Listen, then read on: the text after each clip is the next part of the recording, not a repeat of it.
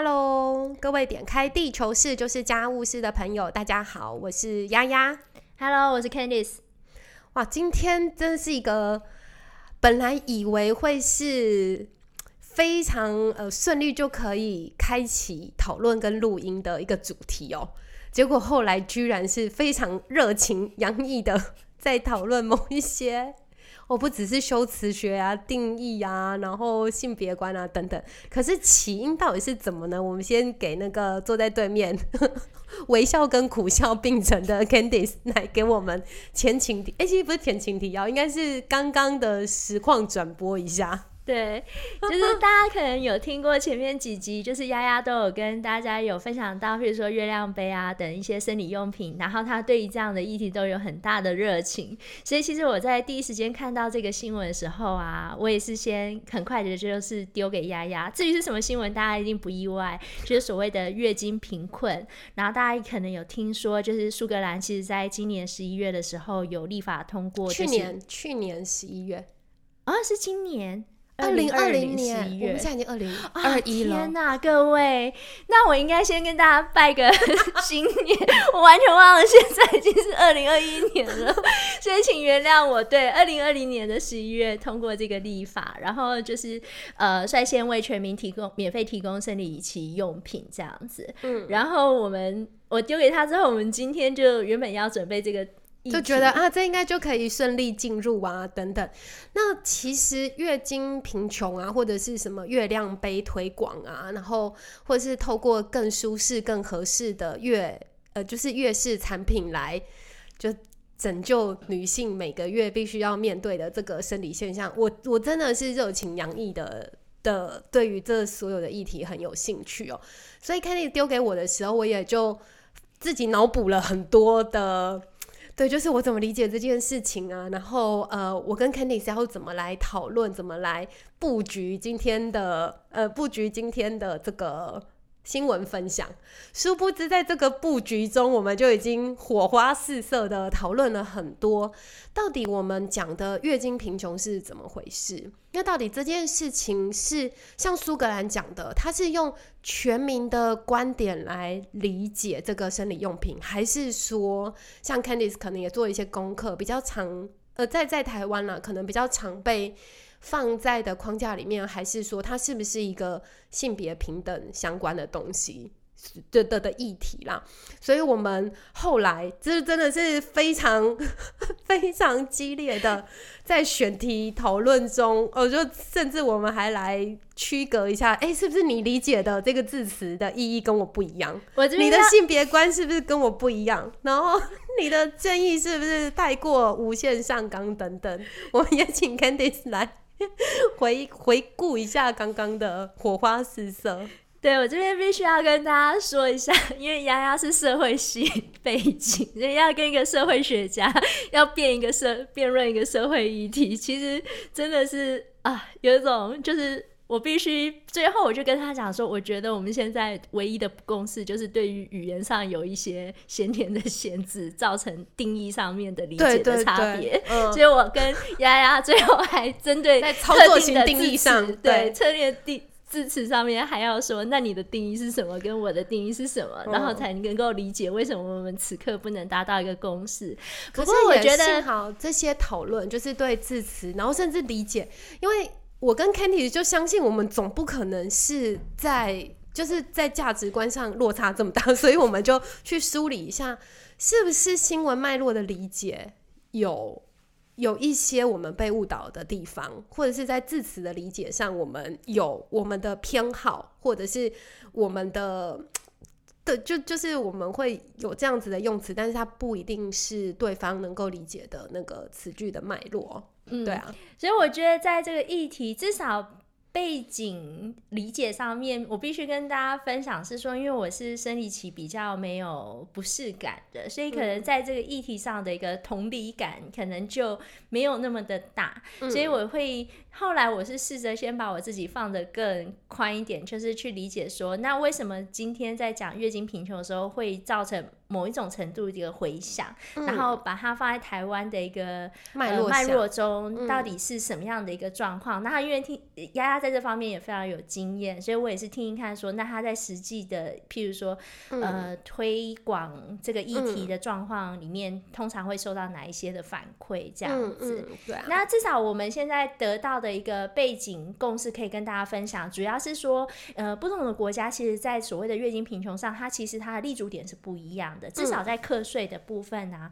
我现在就先帮他帮大家脑补把这些补充回来，对，这个是一个背景知识，这样。对，然后他其实有，其实这方面的报道，其实网络上也分享蛮多的。那我们就摘要一下，如果说以课税的一个呃百分比来讲的话，呃，生理用品的一个课税，其实最高的话是有在匈牙利出现是二十七 percent。然后呢，另外有一些国家，像虽然英国其实在二零就是两千年的时候已经将生理用品的税金降了。降下来了，可是大家可能很难想象，它原本的呃税金的嗯在两千年以对前，是十七点五 percent，那它现在是五 percent，那甚至在印度啊，都还一度把它列作奢侈品，所以它在印度的这个课税是十二到十四 percent，所以大家知道说，其实印度的社会的发展。并没有那么一致，当然贫困的人更多，所以有很多弱势的妇女，甚至在这样子一个课税下，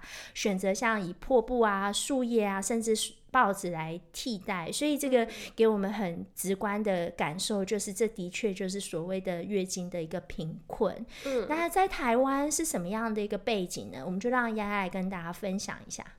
哎、我们先回头去看说，当大家无差别的在讲月经贫穷这件事情啊，其实刚刚 Candy 所讲到的不合理的高税收，我觉得它它被框架在一个可能奢侈品或者是需要有十几 percent 的课税的这种用品啊，其实它的确会在呃某些女性的。呃，日常的开销上，它是会造成负担的。所以，当你在当我们在讲说月经贫穷或者是月经不平等，然后它延伸出去所谓经济上的负担，或者是因为用不合适的材质，所以造成生理就是身身体，假如说健康的影响，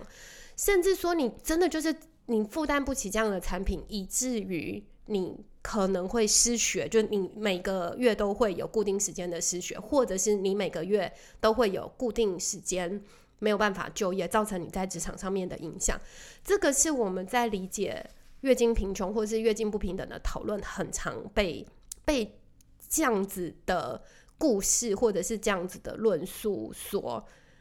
就是你会先入为主的去想到这些情境啊，可其实回过头来看台湾呢、台湾其实对于月经用品的呃课税到到从来没有用不合理的高税收，或者是呃影响到女性朋友哦。必须要选择不合适的材质，比较不会是我们刚刚提到那种很极端的情境。所以台湾它在二零一八年曾经就已经针对呃月呃就是月事用品应该要怎么样有一个合理的税收，或者是甚至免税，其实有个讨论的。所以我们要先去呃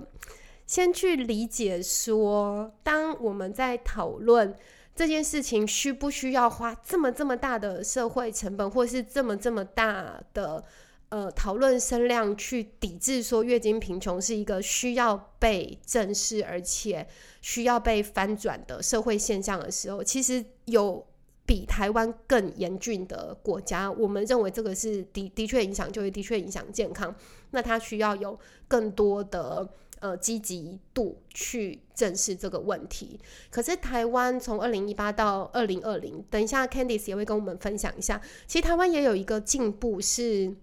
针对税收的，针对这个生理用品的讨论哦，那也是发生在呃 Candice 没有印象的，已经过年的去年哦，所以去年十月有一个算是呃在政策上的进步吧。对就也补充一下，就是说，呃，至于刚刚大家为什么说并没有真的与其他刚刚提的国家的一个相比，没有一个急迫性，是说，其实台湾呃一直对生理用品是课呃五 percent 的营业税，嗯。那你刚刚有提到说，过去立法为什么会去针对免税的部分会有一度卡关，主要是因为在这个五 percent 的营业税的架构底下，其实还包含蛮多呃民众的呃一般的生活用品都在在内，因此在这个论述上就会有比较多不同的声音跟讨论，就会说，那为什么女性用品可以免税，那其他的如果说像尿布啊等等是没有列入这个考虑的内容，因此，我可以想象，就是在这方面的一个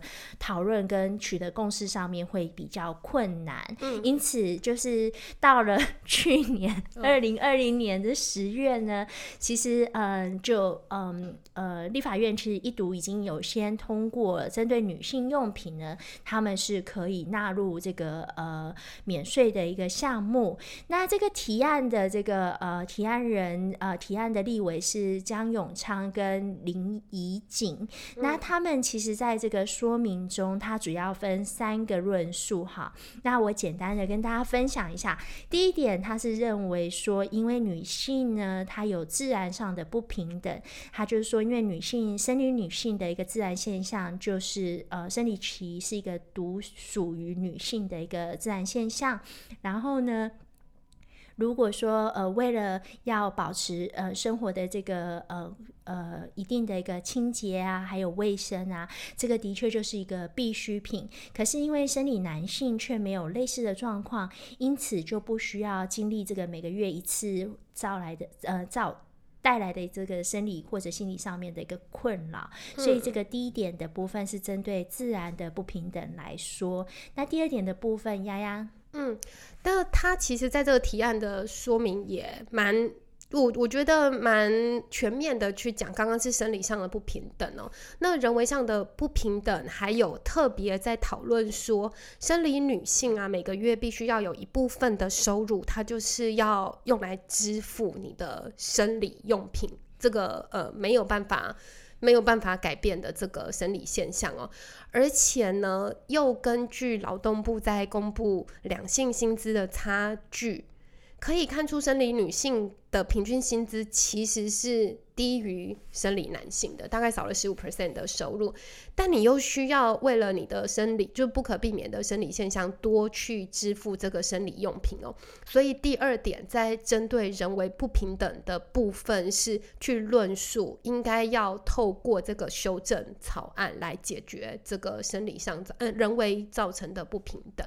嗯，然后就是为了促进女性的权益啊，协助生理女性面对上述的自然或者人为的不平等，然后减轻生理用品所可能带来的这个财务上的一个负担，所以就名列了这个卫生棉、卫生棉条，还有卫生棉垫跟呃，就是现在的月亮杯等四项生理用品免营业税。那这个修正的这个呃草案呢，是针对这个加值型及非加值型营业税法的。第八条，然后来做这样的一个增补。然后，如果大家感兴趣的话，也可以去看一下第八条，它原本已经详列的这个免税的这个一些货物，对，总共有三十几项，然后有一些也蛮出乎我们原本的理解的。意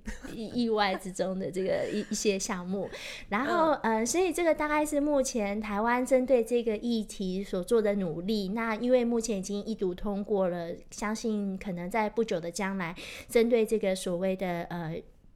更平等的这个女性的这样子的一个生理福祉，呃，可能会有蛮蛮好的一个结果。那我们拭目以待。那丫丫，如果回过头来，我们继续看原本一开始的这个苏格兰的这个新闻的话，那你又有什么样的一个启发呢？嗯，我们先讲一下苏格兰，它其实针对月经，呃，又就生理用品啊，其实它是有一个更积极的定位啦。对，对我来说。它也是在去年的十一月底哦，二零二零年的十一月二十六号，是由呃他们工党的议员提出，但是整个议会是零否决，就是零反对的，通过了生理期用品免费供应法。然后这是针对苏格兰地区的，他的论述啊，我觉得是后来我跟 Candy 从那个火花四射的呃讨论中。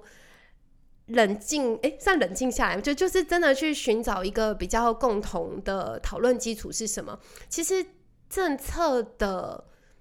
价值都还是服务全民的，所以并不是说针对某些某些民众、某些性别、某些族群，我们要很特殊化他的处境，而是我们怎么样更全面的对所有的国民，在他们有需求的情况之下。能够以容易并且是合适的尊严的方式来获取他们不同类型的生理期的用品，这个是苏格兰在这一个法条里面他们所裁定的立场哦，所以他并不是在说哦有一个怎么样的对立，所以我们要积极补充。一一一个面向，而是我们要让全民的福祉共同的提升。那他们的做法是把生理用品作为一个应该被免费提供，然后照顾全民基本生理需求的一个服务或者是一个商品吧。那他们的做法呢，是在各级学校。就免费的提供不同类型的生理用品，甚至不是被绑定，你只能够只能够用你不适用或者是你不适合不偏好的产品哦，而是他把这个选择权放给需要使用的人，他甚至没有讲出这这是哪一个性别，就是你只要有需要的公民都可以使用。那这个做法其实也像我跟 Candice 后来在政策的。我觉得在政策的理解上，或者是在政策的强项上，又变得比较更加开放哦。不是说，哎，我们就是要朝向免费、免税，然后政府全面性的制定去去想象，呃，这个这个族群有需要的族群怎么被照顾，而是说，如果你像我自己的呃立场，可能会希望他最终极的行为是有需要的人可以免费。使用就是免费被提供他们合适的产品，那这一个免费，或者是这个合适，或者是这个提供的场域，或者是呃所所去征呃申请使用的族群，其实就不是这么跟性别有关的，它比较回到说。你你被你被基本的照顾到这一个生理现象，所以我们甚至在谈说，哎，那这样就不一定是呃所谓二零一八年、二零二零年所所论述的特殊化这四个这这四个商品应该要被框架在免税还是呃应税，或者是免费或要就就由政府来来倡导整个免。免税呃，跟免费的这个政策，他甚至可以回过头去想说，像现在在台湾呢，其实 Kenny 也有提到，有一些企业会有一些学校，有一些单位，他的确是会愿意去提供这个生理用品的，让让你可以免费，有需求可以免费索取。那如果在这个框架下去想象啊，说不定它可以比较呃比较。我觉得比较有弹性的一些政策作为哦，像我们现在可能规范大公司，呃，是一百人以上的，对不对？就是一百人以上的公司，它必须要依法依性别平等法设置哺乳室。那我们是不是也可以去想象说，哦，设置哺乳室并提供多元生理用品作为一个，你说就这个法案的延伸，而不是说，呃，只去讨论，只去讨论一种可能性这样。对啊，那 Candice 对于我们从从火花四射到现在终于呃厘清，然后拨云见日的。有一些讨论，你有什么想要再回馈给听众的吗？嗯，对，佳丫刚刚提到是说关于免费提供这一个方法，的确就是说我们不正面对决，譬如说免税或者减税的议题，因为的确提到说台湾它是把很多呃民生必需品都还是框架在这个需要支付五 percent 的一个营业税嘛，所以大家可能在达成共识上会需要更长的时间。可是如果是免免费的提供的话，我我相信就很多单位，或者是甚甚至是民间单位都可以来做，所以嗯，我觉得它其实随时都可行。然后我也希望说，嗯，所有的生理女性都不会因为这样子的一个呃每个月需要面对的一个状况而感到困扰。这是我跟丫丫最后的共识，就是说我们 都是希望，就是身为就是生理女性，其实应该要能够更自在的。呃达成他的一个健康福祉这样。嗯嗯嗯，所以其实还是回到我们这个频道不断在讨论的，就是所谓的。就是永续，然后你所谓的呃友善，就是对不同族群的友善，然后他们的福祉，就 well being 这个部分，能够在政策上有弹性、有讨论，但是还是方方面面有一些进步哦。这个其实比较会是我们在回应，就就在回应这些新闻，或者是在回应这些讨论一个比较基本的看法，这样。嗯，那今天在就是这个这个讨论架构下，其实你也可以用相关的关键字去找到不同的不同的节目，可能也会讨论这一个概念啊，就月经贫穷或者是月经税这样子的概念。可是我们这边在提供的其实是能不能够回到一个比较全面的、全民的，然后福祉考量的一个看法，去去去设想。这件事情我们能够怎么一起努力？好，那这个就是今天我们讨论这件事情的一些观点哦，希望也有让你们有一点点思考哦，对于这个议题。那谢谢大家喽，好，拜拜，拜拜。